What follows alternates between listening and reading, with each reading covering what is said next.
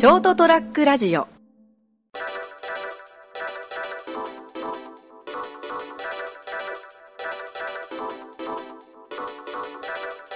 皆さんこんばんは。えー、と、成田デリリウムです。今日がですね、果たして11月の11なのか18なのかは、この後ちょっと聞き返してみないとわからないんですけど、あの、えーお届けしようと思います。で、今日はですね、えっと、先、今月はですね、あの、漏れそうじゃん三池さん、いつもの相方がいないんで、はい。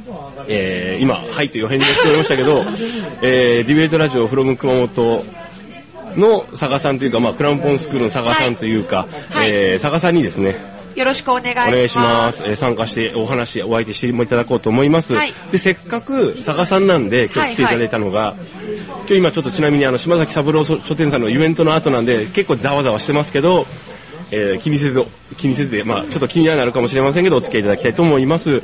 で、佐賀さんにさっきちょっとお話ししたんですけど、ええ。僕、あの、ディベートラジオフロム熊本好きなんですよね。すごい聞いていただいてというか多分、い。あの一番ヘビーなリスナーというかですね。あ,、まあ、あれをどのぐらいの方が楽しんでくださってるのか疑問なんですが、まあ、とりあえず成田さんが、はい。まあ、ある程度レスポンスくださるので、はい。まあ、頑張ろうっていう気持ちに一応なっております。い。や結構聞いてると思いますよ。だってえっとホームページ上で見れるのが120とか200ぐらいじゃないですか、はい。あの見たよ聞いたよっていうのは、ええ。プラスあのポッドキャストもあるんで、はい。まあいろんな形で聞いてらっしゃる方いると思うんですけどもで今日はディベートについて質問をしたいんですよね。ぜひよろしくお願いします。お願いします、はい、で何の質問をしたいかというと、はい。ディベートのまあそのなんとなくディベートというのがどういうものかで佐賀さんが活動活あの活動されてるものとか関わってるものがどういうものかっていうのは少しちょっとまあ勘違いも含めてなんとなくわかるんですけどまあそうですね。DRFK を1年近くやらせていただおー1年ぐらいになりますかねやらせていただいて、まああのちょっとボツボツなんで、はい。あの実際今まで何回やってるかうん？みたいな感じのところもありますけどはいはいはい。まあある程度うん。やらせていただいてるかなっていうところで多分成田さんはいのご理解っていうのもですね、あると思います。で、はい。活動とかは素晴らしいしやってる内容とかその例えばものすごく今後ねディベートに関わっていいろんな高校生とか若い方がねはい。その技術を学んでてそれをもそれを身につけてね社会に出ていくのとはすごい素晴らしいことだなと思うんですよ。ありがとうございます。まあ、これ本当にマジで思うんですよ。で、あのープラスでも少し気になってるのは、はいディベートの技術というのはものすごく重要でそれを今学んでいってる、はいでもただ今のぎ今はほら要するに言うと練習ですよね。そうですね。うん、で今後社会に出てそれを役立てるために今その技術と考え方やり方はいを身につけましょう、で、えー、と実際に一つ疑問な疑問って言ったらその聞きたいのは例えば、えー、と宗教とかはい。思想ですよね、はい。とか、えー、と立場。どういう利益を、えー、と共有するグループに社会人として入っていくか、それと、えーまあ、政治的なものも、まあ、政治的なものと利益的なものというのはイコールでもあるんですけど、はい。そういったものが入ってきた時にあのどのような倫理性を持ってディベートの技術を使うのかなっていうのが、はいちょっと分かりにくいかな。えーとえー、まあそうですね。それに関して例えば今教えてる立場の佐賀さんはどういうふうに、えっと、おお話あのもしそういう疑問が上がってきた時にね、はいだって師匠でしょ？いやまあ一いわば応そうですね。はい。そういう質問が出た時どう接するのかなと思っていうそうですね実際、えー、とダイレクトにそういう質問をぶつけてる子っていうぶつけてくる子っていうのは、はい。まあ、私の今までの経験上ないかなと思うのでまあ、多分それなりにみんななんとかこう折り合いをつけたり自分の中で。しているんだろうなと思う部分があるんですね。っていうのが何かというと、うまあ、そのディベートするっていうことは、まあ、私私がやってる多くのこう政策論題要するにうん。何々をするべきである是か非かっていうものについて、うん。うん。両方の立場で議論をすることをゲームとして体験するじゃないですか、うん。まあ、あの DRFK では一一つの論題について1試合しか放送しないので、うん。えー、とちょっと違いますけれども、はい。まああの基本的にうちの中学生とか高校生が、うん。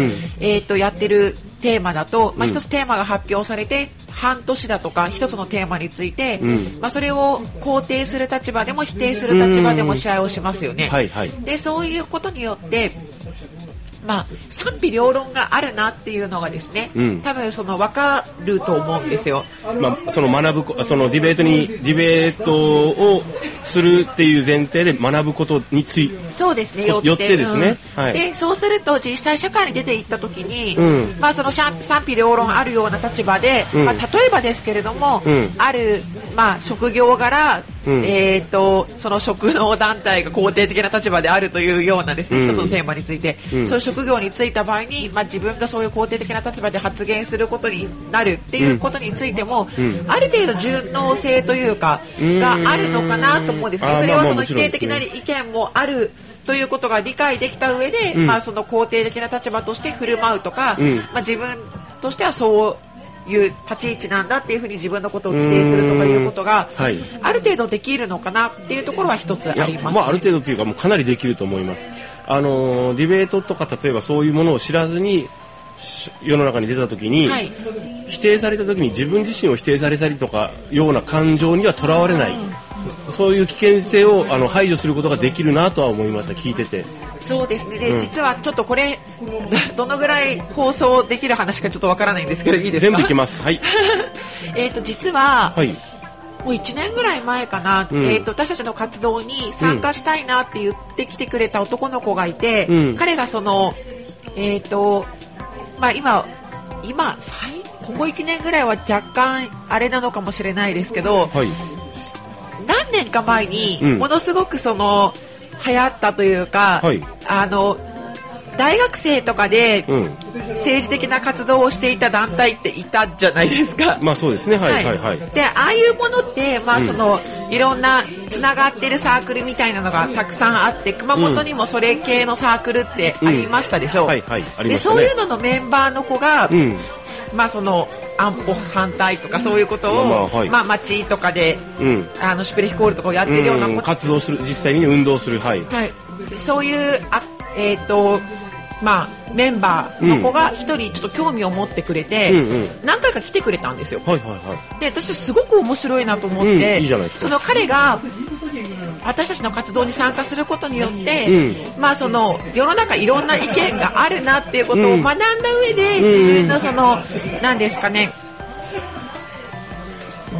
今オルグって言われるからなんて言うんでしょう。オルグオルグ通じるかなわかんないね。えーとうん。その自分の主張が、うん。あのより明確になるかもしれないし、うん。若干その彼がひょっとしたらあこういう部分はあるんだっていう、まあ、妥協点みたいなものを見つけて、あの自分の主張が変わるかもしれないしどうなるかわからないけれども、うん。まあ、とりあえずいろんな視点を与えることが実はすごく面白いんじゃないかなと思って。要っていうかおもそっちの方がお意味軸もおっしゃったように面白いんですよ、でこういうこっちから見たらこうだこっちから見たらこうだ。あれ？俺思い込んでたけど、はい。これは例えばですよ今左翼と右翼っていう単純にね、はい。あの考え方があったとしてもあんなもんあの議席のあの自分のせ座る席だけの話なんだけど実は。ただ思い込んでるわ特に若い人って思い込んじゃうんで。そうですね、うん。でやっぱりそのあ、まあ、その子は10代の子だったんですけど。10代だったら思い込むね。そうその、うん。まあ、ギリ10代ぐらいの世代おの子たちでそういう活動をしてるって、うん。多分そのこれまで生きてきた、えー、と経験なんかに、うん。まあ裏打ちされるものとして、はい。かなりその思い込みというか、うん。あの良くも悪くもこうだっていう部分がそうそうそう。それが強いだろうなエネルギーにもなるんですけど。エネルギーになっててそれが魅力になってるうん子だろうなって思ったので、はい。そういう子にちょっと違う観点を与えてみるってことで、はい。まあさっきも言ったようにそのどういうふうに響くかっていうそうのーんなんですかね化化学反応みたいなものを楽しみにしてたんですが、はい。はい。まあ、実際なんかその子は自分の活動なんかが忙しくて来なくなっちゃってですあー残ね念ですね。でまあ、未だに一応その連絡とかは取れるような状況ではあるんですけど、はい。まあ、その競技としてディベートをするとかいうことには定着してくれなかったので、あー。ああー残念と思いながらも、まあ、一応つながってはいるので何か縁があればなと思ってるんですね。あの競技としてのあくまで競技としてのっていうのを軽く見がちなんですけど競技としてのディベートという場があると例えばはい。ある程度成熟して生きてきて結果的に僕は保守ですよとはい。いう人でもそうロールプレイングとして双方しかも極端な立場を演じないと 競技にならないので、うん。それをやるっていうことに、うまあ一定の価値があるかなとは本当に思います。ね。うん。であの知った上でするか というのとそのことは知らなかったそういう考え方とか立場がある人は知らなかったっていうのよりも、というのを知った上で、はい。いろいろあって俺こっちにしちゃうっていう風になればあの感情論とかあの誰かの理にあの流されてはいあのーする発言とか活動とか行動することは割と少し抑えられると思うんですよね。そうですねとか僕は思うんですよ。えっと、例えば私自身が、うんまあ、あるあもう、まあ、ここだから言いますけど番組ですけどこれ。番組はなんだろうそんなに成田屋デリルームなんでどうぞ。いや えっとですね私実は死刑にか死刑制度に関しては、はいはいが関しては絶対反対なんですよ、まあうん個人的な考え方として。乗ってる乗っかるわけじゃないですけど僕も絶対反対です。でえー、と絶対死刑制度の是非っていうのはやっぱりそのディベートをしていく中ではもう鉄板論題の一つあでそうなんではい。うん。やっぱりその議論が分かれてるところですし、うん。まあ、分かりやすいテーマでもあるので、うん。まあ、周期的に巡ってくるんですよ。あはいはい。で実は今年もある大会でうん。私も出場したんです。よ、死刑制度の是非について議論する大会に。はいはいはいはいでそうするとやっぱり自分はもう完全にし、まあ、死刑廃止論者なので、はいそちらについては語りやすいですし、うん逆に死刑を肯定する存続しようっていう立場で演じるっていうのは結構難しいんですよ。難しいね。それでやっぱりそのいろんな、えーとまあ、死刑を肯定する日本の論者のいろんな、まあ、論文著書を読んでも、胸くそ悪いでしょあれ。いや。納得できないよ。それはないなと思うことが本当に多いんですけど、うん。まあその中で、まあ、でもそれを自分が演じてみることに、まあ自分としての成長もはい。あるだろうなって思いながら、まあ、実際それをやってみてやっぱりないなって思うってことが、まあ、自分の立場をまあ収穫ですよねその勉強にするというか部分もありますし、はい。と思ってですね、まあ、あの折り合いをつけながら、まあ、夜中とかにですね自分で原稿を書きながらうわないわって言いながら やってました。でもでも確実にそうやって主張してる人がいるんで、はい。知らないとしょうがないもんね。まあそうですね。なんで、うん。まあそのロジックとしてはというか、うん。こう A だから B であり C であるみたいな説明が、うん。うん。あまあねそういう書き方をするというのはわかるよっていう感じなんです自分としてもちろんそうですね。わかりますだからそれにのっとって説明するけれども、いやでもしかし納得いかないなっていうこうなんかですね夜中とかにこうでもあーってなりなずーっとディベートをやってきても、やはりそうやって逆にやってきたからこそ、はい。あのそういうふうにこれはないっていう結論自分の中で結論が出てるものに対しても再検証しなければいけない機会を得ることができるわけですね。そうですね。やっぱりそのそういうなんていうんですかね、ホットなロテーマって、うん。まあ定期的に新しい著書とかもこう出されるじゃないですか。うんでです。やっぱりそう例えば死刑なら死刑で日本のそのメジャーなアクターというか論者っていうのが何人かいますでしょう。はいはい。でそういう方たちが、ん。まあその次々に発表されるものとかを読むことによって、うん。やっぱりその自分の意見とかがこうさらに明らかになるところもありますし、うん。そのまあえっ、と流行りではないですけど、ん。最近そのそのまあ死刑論題についてはこういうようなトピックが熱いんだとかいうのがやっぱり巡ってくるので、うんそういうものを勉強する機会にもなってですね、やっぱりその最終的にワンシーズン終わった時に、ああやっぱり死刑ないなっていう結論が自分で確認できるっていうのがやっぱりその収穫だと思いますし、そうですね。あの一つの自分の中で出てる結論をアップデートするっていうそうなんです。アップデートする機会になります。っていうのはすごはい重要だなと思って、はい。でその今おっしゃったようにそれを機会を自分で作ってるつくあの継続してるっていうのはすごいなと思います。あのつい生きてくるとはい。40、50になるともうこれについてはこういう結論だっていうのでけ固着しちゃうじゃないですか。だけど絶対思うんですけどあのその答えはアップデートしたい、最後アップデートいつ？っていう。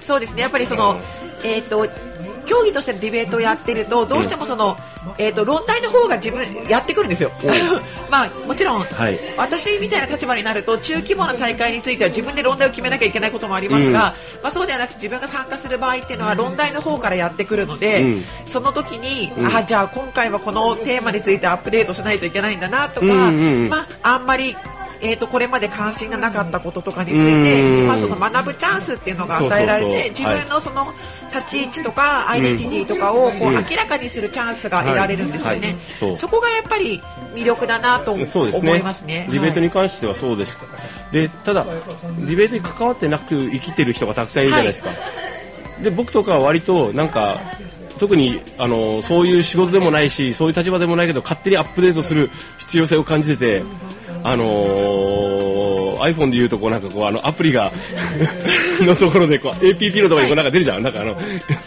数字が出てアップデート iPhone じゃないからわかんないですけど、まあ、数字が出て。る、要するに、アプリをアップデートしてくださいみたいな感じで勝手に自分の中でいつ頃からかわかんないですけど、はい。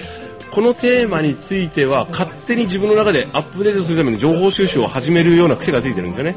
はい。二 人ともちょっと若干風邪っぴきで。で、だからあのー、坂さんの活動を見てると、はい、そこはちょっと羨ましいんですよね。あ今お話しいただいたような内容をあのー、それこそディベートというある程度科学的な、はい、あの態度であの話し合うあの機会があったり仲間がいたりするっていうのは、ああ偏差値高えなといつも思いながら。偏差値はどうかわからない、まあ、特に、まあまあ、私はその、えーと自分のえーとまあ、私生活におけるパートナーが競技場のパートナーでもあることが多いので、ね、そこが面白いんですけどね。で、まあ、実際彼が、はい、その私とは多分私が今ここで語ったことに対しても、はい、多分もしこれを聞いたらすごく異論があるだろうなと思いますし、はい。はい、それがまた楽しみですね。いやすごくですね。彼は、その競技の楽しみ方とかが私とは違うタイプの人なんですね、はい、だからそれが面白いっていうのもありますし、ね。うん、なんだろうな。あの私がその夜中とかに、うん、あやっぱり死刑こう死刑を肯定するような立場はありえないなみたいなことを言いながら、うん、ああもうみたいになってるところを彼はこう横目でなんかこうビールとか持ったままですね、うん、あのこう通り過ぎていきながら何言ってんのみたいな感じで去っていくんですよ、はい、でそれがまたちょっと面白いっていうかですね。それをその番組をまたやってね 俺面白いからでも彼はなんだろうあのどちらかというと、はい、多分死刑は、まあ、死刑云々はいいですよ。まあ、なんか、ニュートラルな立場もしくは尊知論っていうどっちかっていうよりみたいな感じなんで。あの人権とか権利がを基本的に徹底的に、あの尊重したり守りたいという立場なんですよね。はい、言うと左派的なもか考え方なんですよ。いろいろあって今現在はね。はい、で、あのなぜならそういう立場でものを見てしばらく暮らすといろんな違和感が生まれて面白いテーマが生まれると思って生きてるんですよ今ね、はい、でかといって逆の立場の人をこう否定する気はないんですよ。でそうやって生きてると例えばその先ほど最初に質問したようにディベートという競技。ああどうもどうも。あありがとうございました。またぜひよろしくお願いします、はい、ありがとうございました。どうもありがとうございました。はい。